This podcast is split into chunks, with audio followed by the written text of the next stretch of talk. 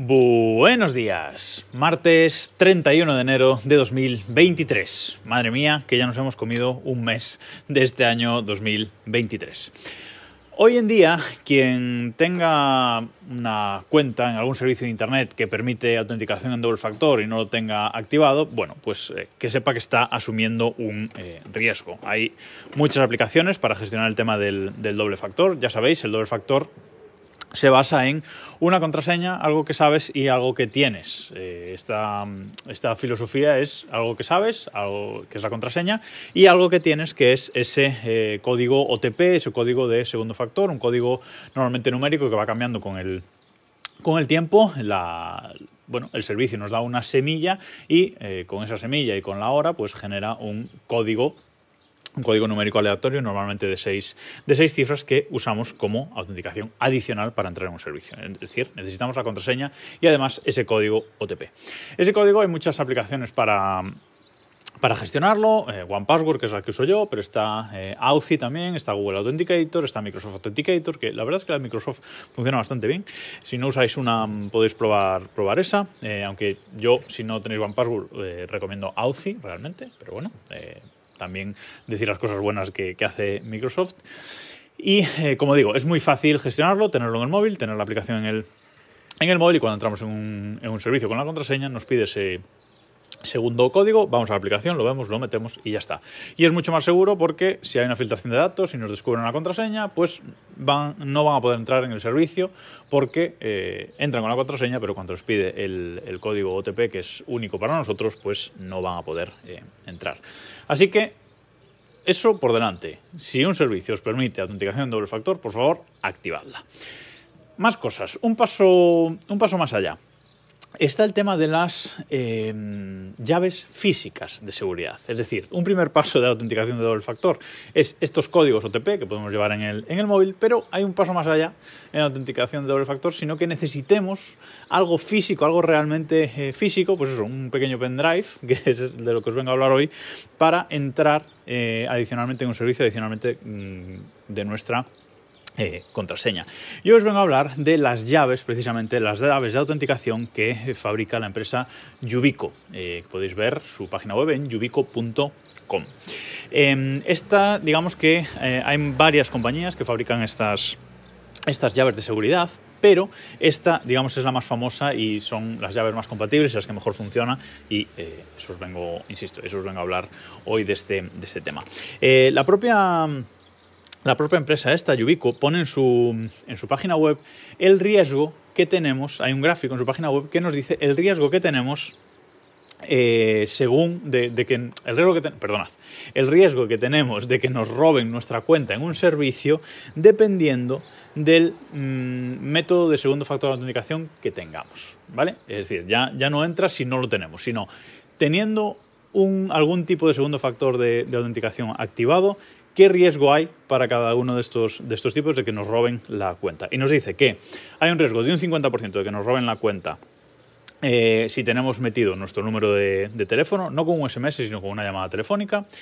El 24% de riesgo de que nos roben nuestra cuenta si el segundo factor de autenticación es con un, con un SMS, hola, bancos de España, ¿vale?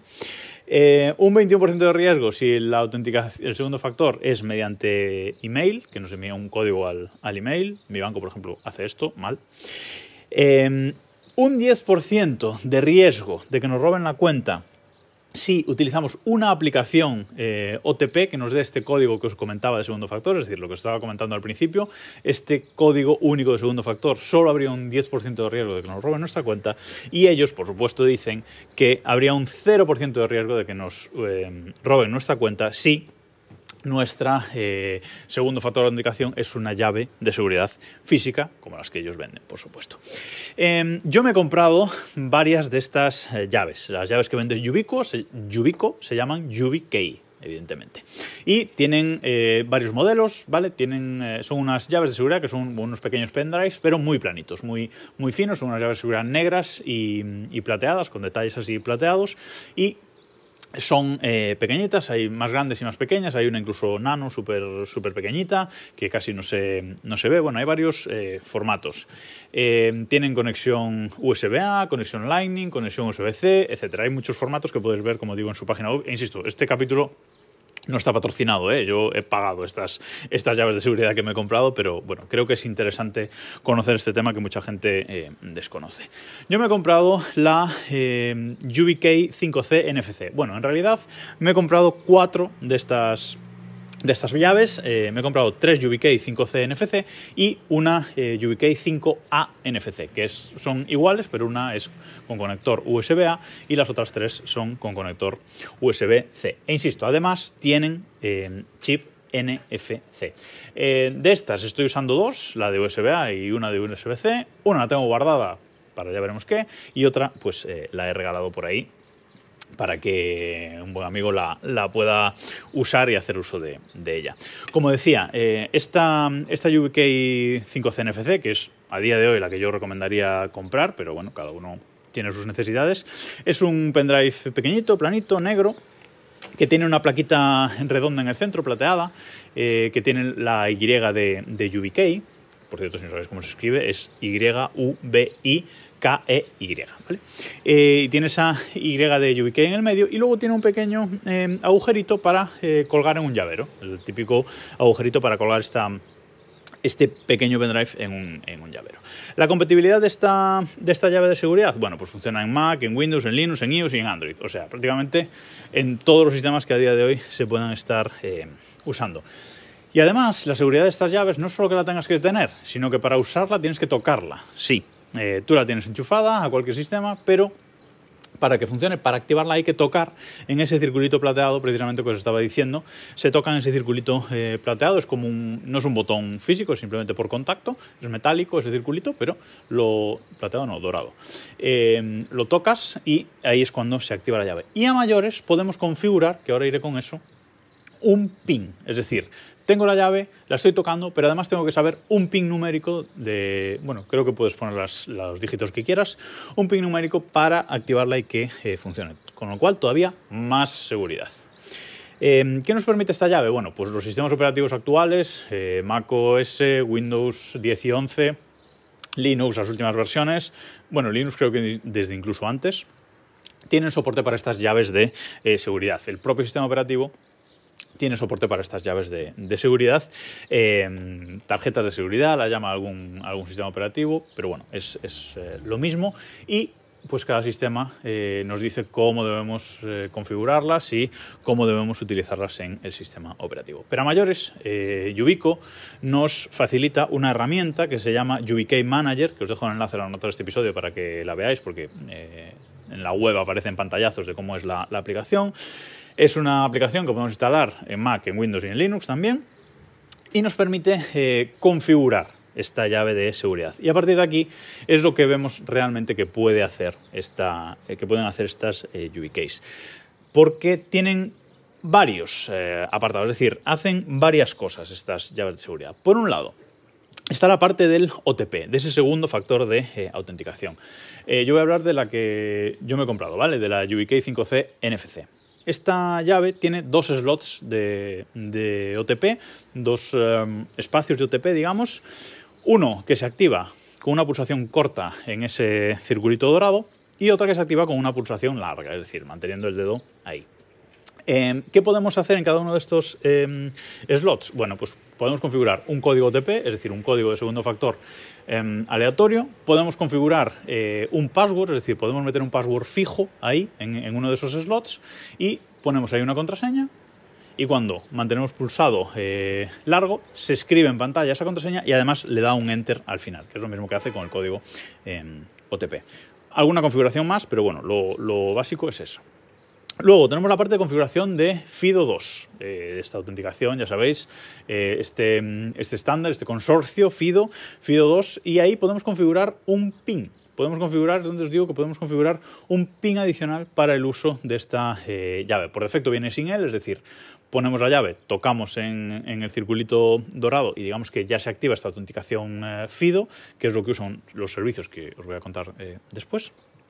Pero eh, a mayores podemos eh, añadir un pin un pin que nosotros queramos ahí y entonces introducimos la llave, tocamos el, circulito dorado y nos salta en pantalla en, el sistema operativo en, el que tengamos conectado la, la, llave de seguridad, nos salta en pantalla un prompt para meter ese pin. Metemos el pin y entonces sí, entonces ya se activa esa autenticación.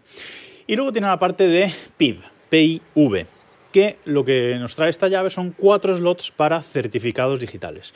Un slot para autenticación, otro para firma digital, otro para gestión de claves, de claves y otro para eh, tarjeta de autenticación. En cada uno de estos slots podemos cargar un certificado certificado digital. Por ejemplo, yo tengo cargado mi certificado eh, digital personal de la FNMT, lo tengo cargado tanto en autenticación como en firma digital y lo llevo, digamos, dentro de esa llave de seguridad y puedo usarlo donde eh, quiera y bueno, hay que hacer una configuración en el sistema, pero eh, puedo usar esos certificados donde yo quiera.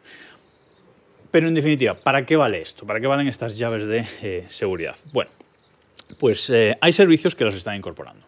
Por ejemplo, Google hace mucho que, es compatible con estas llaves de, seguridad. Eh, OnePassword, la aplicación de gestión de contraseñas que yo, que yo utilizo, lo ha añadido eh, hace algunas versiones también. Es decir, tú para entrar en OnePassword por primera vez, si vas a onepassword.com y te quieres logar en tu cuenta, pues ahí tienes por defecto, tienes que poner tu contraseña maestra de OnePassword, tienes que poner un código, la, key de OnePassword que te, que te dan cuando te registras, tienes que poner ese código, tienes que poner esas dos cosas y le das a entrar. Y por defecto, eh, la configuración básica de OnePassword te permite eh, entrar y ya está. Pero también puedes habilitar la configuración de doble factor. Y entonces, aparte de, esas, de tu contraseña maestra, de ese otro código, tienes que meter un tercer código eh, OTP que podemos tener en cualquiera de esas aplicaciones de autenticación que os comentaba al principio.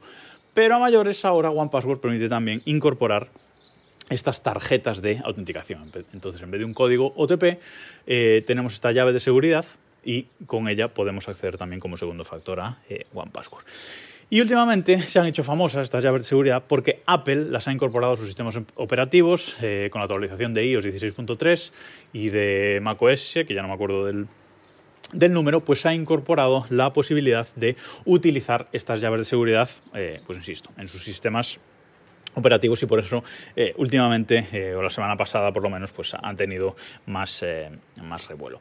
Em, en, lo relativo a, en lo relativo a, a Apple, decir que esta YubiKey 5C NFC Funciona en el Mac perfectamente, funciona en el iPad, en cualquier iPad eh, que tenga conexión eh, USB-C, por ejemplo, nuestro iPad Pro de 2018, lo conectas por USB-C por debajo con 16.3 y funciona perfectamente.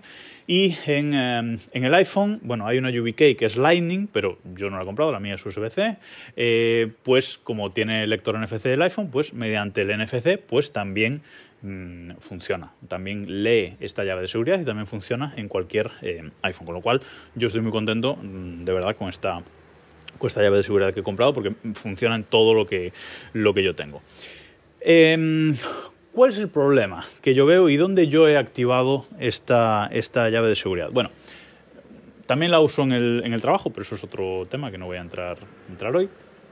Pero em, hay sistemas, por ejemplo, Google, eh, OnePassword eh, te permiten tener habilitado varios métodos de autenticación a la vez. Es decir, yo en OnePassword, por ejemplo, tengo, eh, y en Google, en Google no lo he activado, porque, bueno, en Google no lo he activado, pero es parecido. Pero en OnePassword lo que te permite es tener la aplicación de códigos de autenticación, es decir, activado lo de el segundo factor por el código de autenticación.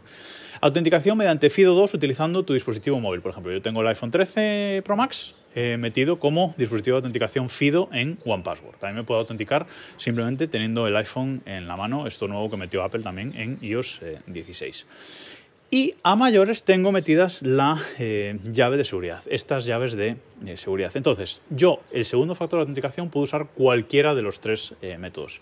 ¿Es verdad que sería más seguro quitar el de los códigos OTP mm, aleatorios? Pues sí, sería más seguro eliminarlos y quedarme pues, solo con lo que es el móvil y la llave de seguridad.